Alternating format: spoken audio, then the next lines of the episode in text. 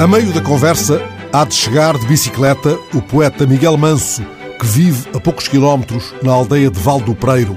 Eu tinha instalado já o gravador na mesa de pedra, à sombra da carvalha, junto à ribeira.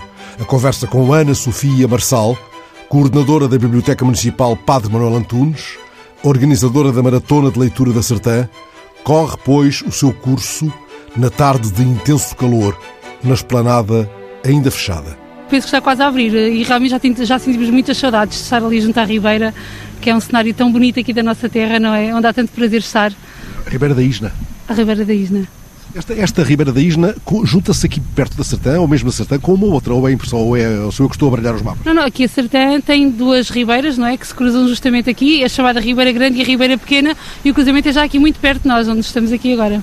Esta que se vê agora aqui, exatamente. deste lado, é a Ribeira da Isna, que vem lá de cima, lá de, dos lados de Proença. Para. Exatamente, exatamente, vem daí. E depois há outra que se junta, eh, é aqui muito próximo e, e, e dá a Sertã esta configuração especial, não é? É muito bonita, muito verde. Ainda há uma ponte filipina aqui abaixo, a quem, a, a, que muitos confundem com uma ponte romana. É verdade, é verdade. Uma ponte que aqui mesmo ao fundo do sítio onde estamos, não é? Que passa a Ribeira então para, para o outro lado e para a outra margem e que é um monumento histórico que temos aqui, temos aqui dentro da vila, é um ponto de referência também. Sim. Ana Sofia, isto tudo fica muito perto da Biblioteca Municipal, de que é coordenadora, e que esteve, não digo fechada, mas muito pouco entreaberta nestes últimos tempos, por razões que sabemos. Nós, eh, tendo em conta tudo, toda a situação que estamos a viver, a biblioteca esteve fechada desde mais ou menos ali final de março até o dia 11 de maio. E, eh, no dia 11 de maio reabrimos de uma forma mesmo muito condicionada, apenas a recepção, com serviços mínimos é que estão neste momento a funcionar, mas durante esse tempo uh, procurámos manter a nossa oferta uh, da, daquilo que era possível desta maneira um, e, e, reorganizar os nossos serviços e pensar efetivamente em projetos para que quando pudermos abrir em força estejamos preparadas para, para que a atividade cultural da nossa biblioteca se possa, possa ser forte, como tem sido, acho eu, e se possa manter com toda a qualidade. Porque esta biblioteca não é apenas um lugar onde se pode consultar um livro ou se pode requisitar um livro, ou se faz algum trabalho com a população estudantil à volta uh, da relação com a leitura, é também um, um, lugar onde se junta gente vinda dos sítios mais improváveis para, todos os anos, partir pedra uh, na maratona da leitura, que este ano vai ser empurrada lá mais para diante, está visto? É verdade, pronto, a nossa maratona da leitura acontece sempre ali no, no primeiro fim de semana de julho, entre quinta e sábado ali de, do início de julho, estava marcada para, para os dias 2, 3 e 4 desse mês, tendo em conta o que acontece, uh, neste momento nós fomos forçados a, a adiá-la. E estamos com muita vontade e muita alegria uh, e com muita fé que realmente possa acontecer em outubro, dia 9 e 10 de outubro, em princípio, se nada nos fintar, serão os dias em que, em, que, em que iremos fazer essa festa de uma forma um pouquinho mais reduzida e condensada e com as medidas de segurança acauteladas, obviamente, mas espero que seja possível fazer uma grande festa da leitura em voz alta nesses dias. Já houve aqui uma maratona dedicada ao Padre Manuel Antunes, a propósito do centenário. Aliás, o Padre Manuel Antunes dá o nome à Biblioteca Municipal da Sertã. Eh, este ano o vosso olhar vira-se mais para o lado da América Latina? Exatamente. Portanto, em 2018 a maratona teve como tema o, grande, o grande Padre Manuel Antunes.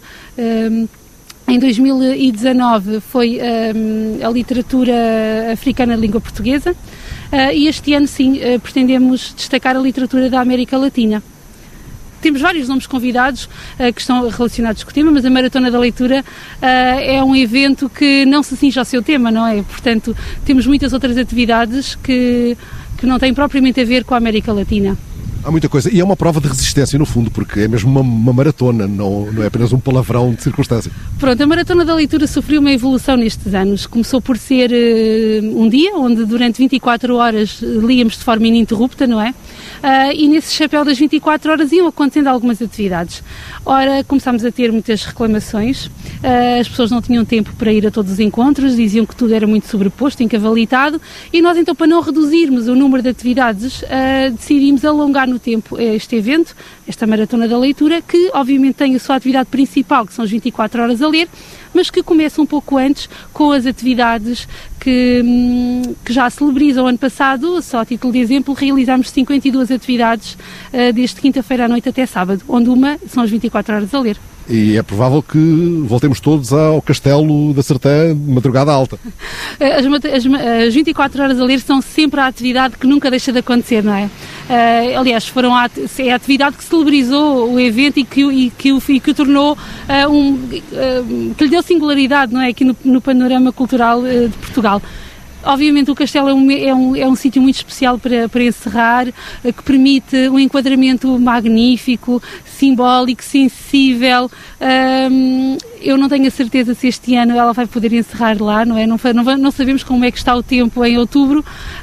Um, não faço ideia ainda. Não, eh, não creio que possa ser possível, mas se puder, claro que sim. O castelo é uma espécie de magnífico primeiro andar nas traseiras da biblioteca. Vamos voltar a olhar para a biblioteca. O, o, como é que funcionou a coisa nestes dias de retraimento?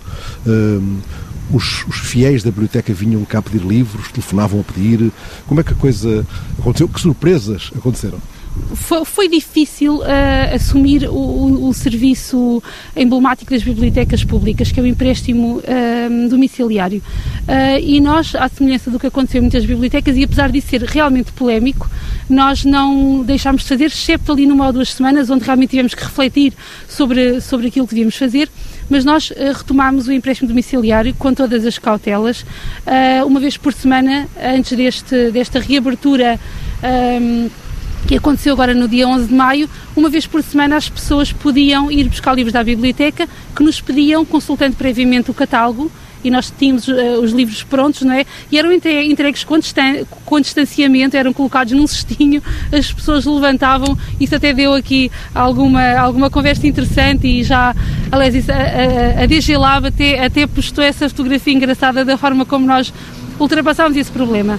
Neste momento, há alguns outros serviços, por exemplo, o nosso clube de leitura, uh, retomamos também rapidamente uh, através de videoconferência, não é? Uh, as novas tecnologias foram muito amigas neste tempo, nestes tempos difíceis.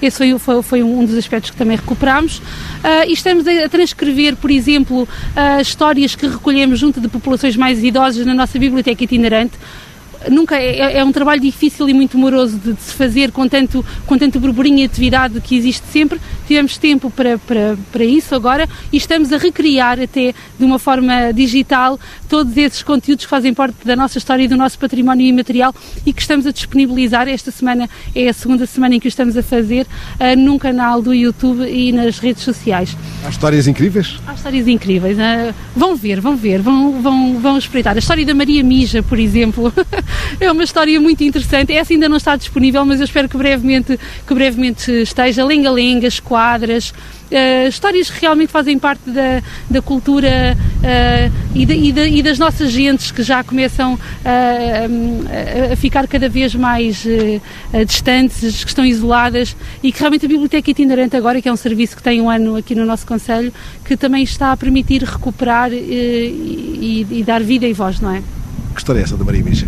Uh, olha, eu muito honestamente, eu li a, a, eh, a Elisa, ela enviou-me enviou uma recolha que fez e eu, eu li a história. A Elisa é uma senhora aqui de uma aldeia? A Elisa é uma das funcionárias da biblioteca que, que recolheu essa história. Eu lia de uma forma assim um pouco corrida, apenas uma vez, eu não, eu não consigo, não estou com capacidade para, para reproduzir essa história, mas o que, o que vos digo é que é uma história hilariante, de, daquelas que eu nunca vi reproduzida em livro nenhum, nem em nenhuma recolha e, e que me deu imensa vontade de rir. Portanto, muito brevemente, eu espero que nas próximas semanas ela possa ser do domínio público.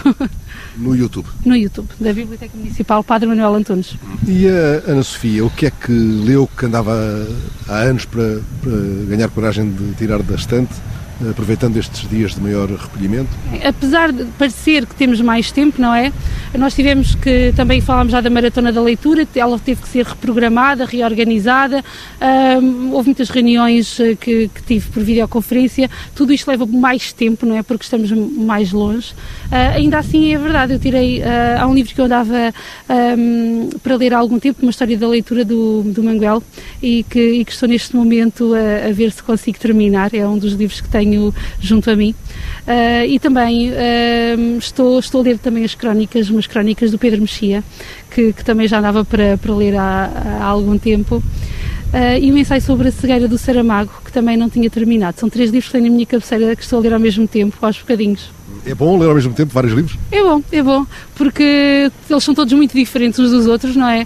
E hum, o, o, dia também é muito diferente, desde que acordamos até que nos deitamos, e então as vontades de leitura eh, são diferentes, e então sabe bem, eu gosto de ler vários livros ao mesmo tempo. E o livro do Mexia, por exemplo, pode, pode ser lido um texto por dia, por exemplo? Exatamente, eu gosto de ler dois ou três, sabem muito bem aquelas crónicas que ele escreveu em 2005 e 2006. Uh, são uma forma muito interessante de, até de refletir sobre alguns temas.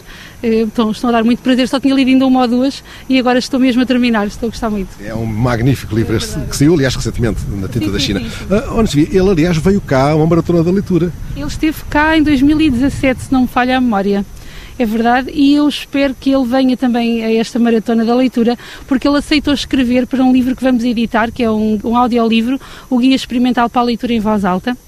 Ele, e eu, quando, quando o convidei para escrever um texto para esse livro, que tem, que tem textos tanto de contadores de história, é um livro, já agora um pequeno, uma pequena explicação, é um livro que que pretende uh, falar acima de tudo e enobrecer o ato de ler em voz alta. Então nós convidámos alguns eruditos para escrever sobre o, sobre, sobre o que é isto ler em voz alta. Temos alguns professores universitários, temos o professor Guilherme de Oliveira Martins, o Pedro Mexia, como estava a falar, o José Eduardo Franco, e temos alguns contadores de histórias também que falam então numa perspectiva mais prática de, do que é isto ler em voz alta. O Jorge Serafim, a Brujunça, a Elsa Serra, o Rodolfo Castro são nomes que também aceitaram, e uma componente áudio onde, onde vários nomes também uh, aceitaram ler textos que gostem particularmente uh, em voz alta. Portanto, o Pedro Mexia, para, a grande, para a nossa grande felicidade, aceitou escrever para este livro e eu espero sinceramente que ele possa estar no dia 9 de outubro no, no lançamento desta, desta obra. Vai ser lançado, esse audiolivro, é um audiolivro, vai ser lançado aqui na Maratona da Leitura. Maratona. Sim, sim, será, no, sim, será praticamente a abertura oficial da Maratona este ano, no dia 9 de julho, pelas 21 horas. Espero que seja possível então. Foi julho para julho, mas é outubro. Ah, é outubro, peço é o hábito. Era bom, era, era bom que pudesse não, ser em julho. Dia 9 de outubro, peço imensa desculpa. Foi não, a não, foi, eh, foi empurrada para, para outubro contra a sua vontade. Contra... Imagino que ficou muito revoltada com isso. Fiquei muito aflita, foi assim um, uma sensação muito, muito estranha. Eu, aliás, no início, quando isto tudo aconteceu, até achei que não era possível sonhar com a maratona este ano. Uh, felizmente, com as coisas. Uh, não é, uh, Portugal tem tido a felicidade de, de, ver números positivos e animadores e agora até parece que a de crescer. falam até do fim do primeiro surto em meados de julho que, que me fazem crer que, que seja possível, sei lá, vamos ver. É tudo muito incerto. Sim. O Miguel Manso, que é um grande poeta português, que vive aqui perto, aqui a 10 km, numa aldeia chamada Val do Preiro, na Casa do Gigante, Uh, ele está metido nisto até ao pescoço, imagino, não podia não estar. O Miguel Manso foi assim, uma grande surpresa que nos aconteceu, um grande amigo que nós ganhámos e que, e que, que tem colaborado, obviamente, connosco em vários projetos. Uh, e sim, o Miguel já faz parte da Maratona da Leitura, aliás, não falamos, não falamos disso, mas uma das atividades que vão, estar, que vão, que vai, que vão decorrer na, durante a Maratona da Leitura uh, é a residência de escrita, que é ele que promove e que organiza. E que, não sei muito bem, penso que este ano irá decorrer justamente na no Vale do Preiro, na Casa do Gigante. Ele ficou de vir ter connosco, portanto eu penso que ele está com eu, eu meti aqui a conversa, uh, meti agulha para, para, para o Miguel, porque vi um, uma criatura andar ali de bicicleta às voltas e percebi que era ele. E, e não, não percebi se isto era combinado consigo. Fui combinado consigo. eu disse-lhe que ia passar por aqui hoje e olha que sorte que ele acabou de chegar. foi na hora certa, foi na hora certa. Bom, senta-te aqui à sombra connosco, Miguel. Andavas aí às voltas e a Ana Sofia estava de costas para a rua, eu é que te topei à, à distância. Como estás, amigo? Estás bem? Viva! Tudo bem. Quer dizer, se não te chamássemos, andavas ali aos círculos. Estava, estava à espera da entrada. Muito bem, estávamos a falar da residência de escrita que vais organizar na Maratona da Leitura. Sim. Uh... Um seguimento da, da residência. Ele ainda veio ofegante. É verdade, estás cansado destes 8 km a pedalar. Sim, 15 minutos. 15 minutos. Vieste do Val do Preiro até aqui a, a Sertã nesta bicicleta? Curiosamente, vindo de um vale é uh, a descer. Vim para aqui a descer. Explica lá melhor isso. Vindo de um vale é a descer. Não sei explicar. Eh, o sítio onde eu vivo chama-se Val do Preiro. Mas para cá demora 15 minutos, para lá demora 40. Portanto, subo para o vale e desço. é mesmo uma, uma orografia feita para tramar o poeta. Para cá venho uh, a, descer. a descer. É? Portanto, saio do vale descendo e entro no vale subindo. É, mas já fizeste algum poema construído à volta dessa ideia? Não, não. Ainda não, mas talvez. Calhar, pode ser uma boa ideia, não é? Não tenho escrito muito, embora, embora tenha, tenha acabado de entregar um, um texto, um livro ao, ao editor portanto a, a quarentena deu para isso. Uh, mas eram coisas já estavam todas escritas. Ah, não foram coisas escritas na quarentena, foram coisas que, que reamanhaste na quarentena. Algumas uh, poucas na quarentena, mas a última coisa que escrevi assim com pés e cabeça tem, tem, tem talvez um ano. De resto tenho, tenho inventado assim umas coisas pequeninas que não tenho algum pudor em chamar-lhes poemas. Que vou pondo até no Instagram, que é um sítio mata logo à partida o, o vírus da poesia. Sabes lá se, se, há ali um verso ou dois que te vão perseguir nas tuas andanças de bicicleta entre a Sertã e o Val do Preto? É, é, eu já percebi que não escrevo poemas, escrevo livros. Uh, e tem sido, tem sido difícil, uh, também por outros motivos, tem sido difícil uh, dar continuidade aos livros. Mas, tinha, quis fazer este, de, que é uma continuação de um outro que reunia poesia publicada até então, que se chama Tojo, e este chama-se Estojo. Não sei se o editor aceitará o livro, ainda não, não respondeu, uh, mas estou em crer que sairá. Os editores têm muita dificuldade em discutir contigo uh, coisas como essas, o título, ou assim, porque é, és um autor complicado? Não, não sou, nunca discutimos, mas eu é que mando. nunca, nunca discuti com ninguém. Este será o Estojos, que é uma continuação, portanto, vou reunindo assim a poesia já publicada. Mas este também tem, tem uns inéditos, coisas já escritas antes da, da quarentena. Não, nenhum deles vem contigo no, no não? Vem, vem um, um, um poema radiofónico. Um poema radiofónico? Escrevi que vai fazer quase um ano a sul um, e que, que, posso ler. Podes? Que bom! E está aí à mão? Posso ler e posso oferecer também. Está aqui. Aqui ao vento da Sertã sentados com um sumo de laranja e isto é de quê, Ana Sofia? Este é de frutos vermelhos. Frutos vermelhos, ao vento da Sertã? É para oferecer também. Então, uh, foi escrito entre Mértola e o Alvito em agosto do ano passado. Sentado com a Maria José na antiga mesquita de Mértola. Botão de sintonia é o coração. Faz correr sobre a escala do silêncio o fino ponteiro da escuta. O templo exala, juro, prometo, estranhas salmodias, ladainhas fundas, corpos sonoros há muito percutidos e que pedem pelos tempos captação. O sinal expande em toda a geometria, emana os seus perfumes, as abraâmicas modulações que têm um jardim à sombra, e dentro dele uma espera, e dentro da espera, prometo, juro, um olhar perguntando: que século fará lá fora? Uau. Isto é para mim. Tu queres me fazer chorar aqui e depois o vento leva as minhas lágrimas uh, como se fosse um vírus, como se fosse um vírus. Guarda-me um instante até eu continuar aqui esta conversa. Com um envelope encontrado da fábrica de resina dos meus, dos meus, do gigante, dos meus. Do gigante que era teu avô, gigante de nome. Gigante, não, gigante de alcunha. De alcunha, porque ele não era grande, não era imenso. É mais pequeno que eu e eu já sou pequeno. o meu pai falava muito do teu avô e, e, era muito amigo dele. Era uma loja. É uma loja, mas e uma fábrica de, de produtos resinosos. É? Havia aqueles bidões de, de, resina cá fora, Sim. à beira da estrada, quando se chegava de caminhonete havia-se havia logo aqueles bidões, sabíamos que estávamos muito perto da nossa aldeia. Já não apanhei isso, já não apanhei. Quando cheguei à aldeia, quer dizer, eh, eu conhecia a aldeia nos anos 80, mas eu não ia, eu não frequentava a casa da minha bisavó, frequentava a casa da minha avó na freguesia, na Várzea dos Cavaleiros. Uh, a única vez que fui, à, a primeira vez que fui à casa onde agora vivo, que era de, de casa dos meus bisavós, foi uh, no dia, já depois dela ter morrido, minha, o meu avô não o conheci, morreu em 65, a minha avó morreu nos anos 80, e eu era pequenino, entramos para tirar os móveis para distribuir pelos, pelos filhos, os meus, a minha avó e os meus tios avós. Uh, e portanto a ideia que eu tenho dessa casa foi como ela era foi assim muito foi um flash conhecia e depois estive ausente dela até uh, habitar há seis anos atrás. Era outra casa, porque sim. foi tudo levado, esses móveis mudaram de lugar, não é? Não, foram, foram sim, não havia os móveis da altura, foi, a casa foi um bocadinho estragada, porque entretanto foi um lar de terceira idade que, que esteve lá nos anos 90, mudaram a caixaria, levaram o, o fogão de, de, de, aqueles fogões de a lenha da cozinha e, uma, e outras maldades puseram linóleo no tabuado. Uh, o que eu tenho feito é, sem, sem dinheiro, tenho, tenho, tenho tentado recuperar o máximo que consigo da casa. E fazes lá também grandes sessões que, como podemos todos ver em 2018, na, na, durante a maratona. em 2017. Não faço ideia. foi, eu acho que foi em 2017, um dos encontros uh, foi na tua casa. Um deles, sim. Foi sim. com o Pedro Mexia. Pedro Mexia, sim, estava lá. Uh, sim, a casa ainda não tem assim muitas condições. Eu queria fazer dela uma residência de, de artistas. Uh, fiz uma associação cultural que se chama Mandriões no Val Fértil, roubado ao Cosserri, ou um título do Cosserri. Um, mas, mas ah, não tenho muito jeito para, para fazer a coisa. Tenho, tenho as ideias, mas depois precisava de alguém que me, que me ajudasse. Pusesse ali uma almofada para aguentar a coisa, não é? Sim.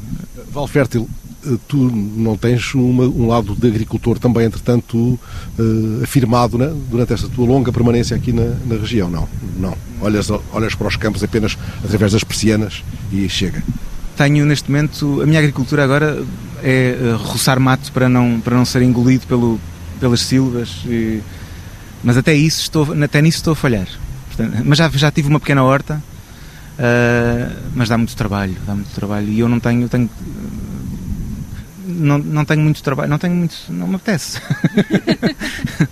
Olha, e a estrada, a estrada nacional, a antiga estrada que, que serpenteia pelo Minho do Cabo, Val do Preio, Nacional 241, 41, está muito esburacada, já estava há uns anos, não, não passo lá há muito tempo. De, de, do Val do Preiro para cá está razoável, tem sido mantida, mas depois de, de, da Maljoga para Proença tem mesmo um sinal a dizer uh, que, que não está em condições, portanto piso em mau estado. Piso em mau estado. Como o interior. É um, um retrato do interior. Sim, eh, não dispensa aqueles discursos habituais sobre, sobre o assunto. Bastava mostrarmos esse, esse piso em mau estado. Sim, sim. Esse piso fala, fala como um discurso gritante.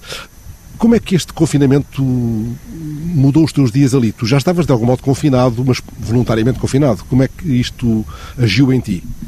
veio agrandar um bocadinho a situação, mas uh, não se nota muito na aldeia, as pessoas continuam a sair com o trator, as poucas pessoas, os três ou quatro, uh, pessoas que ainda mantêm as, uh, os seus pecados de terra.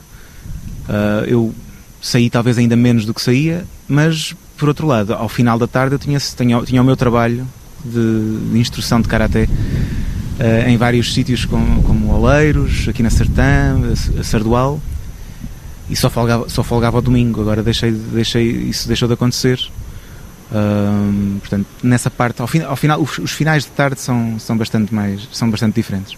Então, tu estás desocupado à força, que estás sem, sem salário desse, dessa que era a tua profissão dominante, talvez, não? Uh, o ofício dominante é, é, o trabalho poético, mas a tua profissão dominante, para efeitos da contabilidade e administrativos, era isso, treinador de karaté, coisa absolutamente uh, estranhíssima de ouvir, assim de repente aqui sentado à mesa, mesmo com este vento. Há treinos a crianças. Sim, essencialmente crianças, não só crianças, mas uh, a grande parte uh, do meu, do, do, dos meus alunos são, são, são miúdos de, de, dos 6 aos 12, 13, depois também tenho algumas pessoas, alguns jovens adultos, mas pronto, profissão, não sei, estou estou a tirar o curso de, treinador, portanto estou-me a profissionalizar. Uh, mas até para mim isto é, um, é, é uma coisa estranhíssima, não estava... É um duro golpe. Qual é o golpe mais eficaz no Karatê, mais demolidor? Uh, eu, eu, eu, comparo, por acaso tenho essa coisa preparada, porque é quando, quando me fazem, quando, quando me perguntam por, por, por acharem estranho a poesia e o Karaté coabitarem, lembremos-nos dos haikus, portanto, o Karate vem do Japão e o haiku, a poesia uh, japonesa, de verso uh, de, de, curto, uh, e, e, no, e, o Karate ensina-nos isso, ensina-nos a matar ao primeiro golpe. Portanto, essa ideia de, de matar ao primeiro golpe, metaforicamente, se for preciso também, se, se, se, se for, se for necessário. Mas a ideia também é trabalhar ao mesmo tempo que se trabalha para matar ao primeiro golpe, derrubar ao primeiro golpe, é, evitar a todo o custo. Portanto, é uma, tem essa coisa bonita de, de trabalhar arduamente para fazer uma coisa que depois se quer que não aconteça. E, e tu davas essas aulas de karatê em vários lugares aqui à volta da Sertã, noutros conselhos. Uh, o que te obrigava uh, a uma grande ginástica também. Sim, mas aí não ia de bicicleta, aí vou de carro. Oleiros, um, Sardual, como já disse, que depois fica a caminho de Almeirim, que é de onde, eu, onde estão os meus pais, um, e ao fim de semana depois passava lá. Uh, e a Sertã. E, e uh, Sernaste do Bom Jardim, deixei de, tinha, tinha tão poucos alunos que deixei de lá ir. E tens assim alunos já de alta competição ou, ou não é isso, não é esse o desígnio, digamos? Eu pessoalmente, não, é assim, são muito pequeninos e a competição não, não, não é. O que os leva ao karatê? Querer aprender karatê? O que me levou a mim, a eles, mas eh, eh, agora não sei exatamente. Eh, alguém que entra e o amigo depois quer ir ter com o amigo, mas a minha geração, que eu comecei em. Comecei a fazer karatê com 10 anos. Foi o Karate Kid, o primeiro filme do Karate Kid. Uh, foi toda uma geração que entrou, acho eu, nessa, nessa, nessa, nessa, com essa ideia. Um, depois parei 15 anos, quando, vim, quando fui para Lisboa, o tempo de Lisboa deixei, deixei o Karate. E quando voltei para aqui, para aqui uh, uh, aconteceu que havia Karate aqui e eu, eu, eu, eu reentrei. Nós estamos a ver notícias sobre o regresso aos treinos no futebol, treinos um, em que os jogadores estão afastados. Uh, começou por haver uma situação em que havia treino para um jogador, sozinho. Uh, depois uh, foram-se reagrupando, mas ainda não há contacto físico no treino, embora haja nos jogos que já se vão fazendo um pouco pela Europa fora. como é que imaginas que vai ser esse regresso? Vai ser de repente, porque o Karatê não dá para, para simulações à distância. Estou a, a dizer perguntando. Uh, ainda não, não sei exatamente como é que vai ser. Uh, já imprimi o protocolo da, da, Federação, ainda não o li, uh, que é uma proposta à tutela para, para reabrir quanto antes, porque há, há, como eu, há imensa gente que vive, que vive disso. eu tenho a sorte de viver da poesia, que dá muito dinheiro mas mas outras pessoas não coitadinhas não têm a poesia para, para sobreviver têm que dão aulas de karaté dão, dão treinos de karaté e, e portanto, há essa, essa pressão para, para não sei como é que vai ser não faço ideia não é muito redundante dizer foi um duro golpe, está a ser um duro golpe, mas não há outra maneira de dizer, é, é um duro golpe. É? Tudo isto é um, um bocado um duro golpe, um inesperado e duro golpe. Sim, eu, como sou um bocadinho despreocupado com as questões do dinheiro, só quando for ao banco e não tiver nada é que, é que, é que vou pedir à Ana Sofia para me transferir qualquer coisa. Não, não, não, não, não bates na porta certa. uh, sim, mas são, são, são, são tempos muito, muito difíceis, não é? Uh, o meu marido que vive da área da restauração, não é? Uh, e da hotelaria, uh, tem, vi, tem, tem se deparado com situações gravíssimas Uh, e as minhas finanças também já foram abaladas por causa disso, Miguel. uh, é, é, é, muito penoso realmente o karaté, não é? Como o Miguel diz, realmente é difícil imaginar treinar sem que haja contacto físico, mas essa área em que eles, em que eles vivem também não poder haver eventos, as pessoas não poderem estar juntas, não poderem celebrar nada juntas, não é? Sem, sem um toque. O Karaté adaptou-se e, e, muitos dos meus colegas estão a fazê-lo online com aquelas plataformas do, Zoom. Não é a mesma coisa, mas uh, uh, hoje, por exemplo, eu tenho um, vou, vou, treinar com o meu mestre, Sensei Cardiga, vou, vou, vou, vou, treinar com ele. Não é a mesma coisa, também não consigo fazer os treinos todos, porque também vou, vou para Almerim uh, uma semana e depois outra semana venho, estou aqui, não, nem sempre consigo. Onde é que está o teu mestre? a associação uh, ANAM é sediada em Odivelas, portanto, uma, uma, mas está espalhada cada vez por, por, por, Portugal inteiro e quase. Mas eles têm Odivelas, ele? Sim, sim, sim. sim. Estás aqui no Val do Pereira e vão treinar hoje? Vamos treinar hoje, eu e outros, outros outras, outra, outra malta. E gritam e mas há, ao mesmo tempo há uma, uma espécie de contenção estranha ou não? Ou, ou, desatam tudo, desatam os nós todos quando estão nesse treino, ainda que à distância? Eu, eu pessoalmente tenho muita dificuldade, até porque não tenho, isto, não tenho feito isto de forma regular. O que, curiosamente, o que, aquilo que é um problema para mim é a direita e a esquerda, porque ele, ele, está a fazer com um lado e afinal não é esse lado, é o outro. Portanto, se estamos a aprender uma coreografia, um kata, é muito difícil para mim uh, apanhar a coisa. Mas vai, vai lá com, com treino, mas eu não tenho, não tenho tido essa, não tenho possibilidade de fazer essa, essa continuidade, dar essa continuidade. Ana Sofia, ele tem, agora que não, que não faz karatê, a não ser virtualmente, ele tem aparecido mais na biblioteca? Ele não pode ir à biblioteca como ninguém pode ir à biblioteca, não é? A biblioteca só abriu o dia 11 e só a recepção é, que, é que tem estado aberta, as pessoas não podem não podem aceder sequer à estantaria, não é? Portanto, infelizmente já, já não vi o Miguel há algum tempo. Uh, mas o Miguel é sempre uma pessoa muito, muito presente. Eu recebi uma carta datilografada da Ana ontem. Teve... Há quem escreva cartas datilografadas?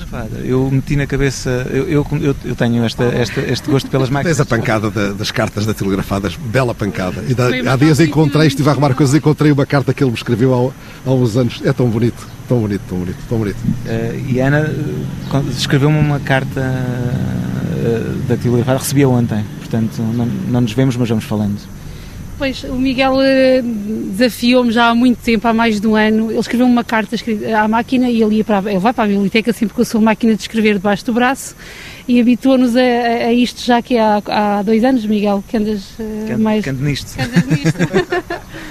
E eu prometi-lhe que havia de, de, de responder-lhe. Foi agora, foi agora há dias. Foi agora, foi agora há dias com toda a turbulência uh, que, isso, que aquilo me causou até, porque é muito diferente escrever à máquina, eu nunca tinha escrito à máquina, não é?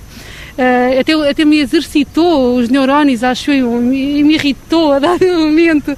Eu até escrevi lá a dado momento que nós somos do mesmo ano, nós nascemos do mesmo ano e eu, e eu sinto-me. 92. 92, pois.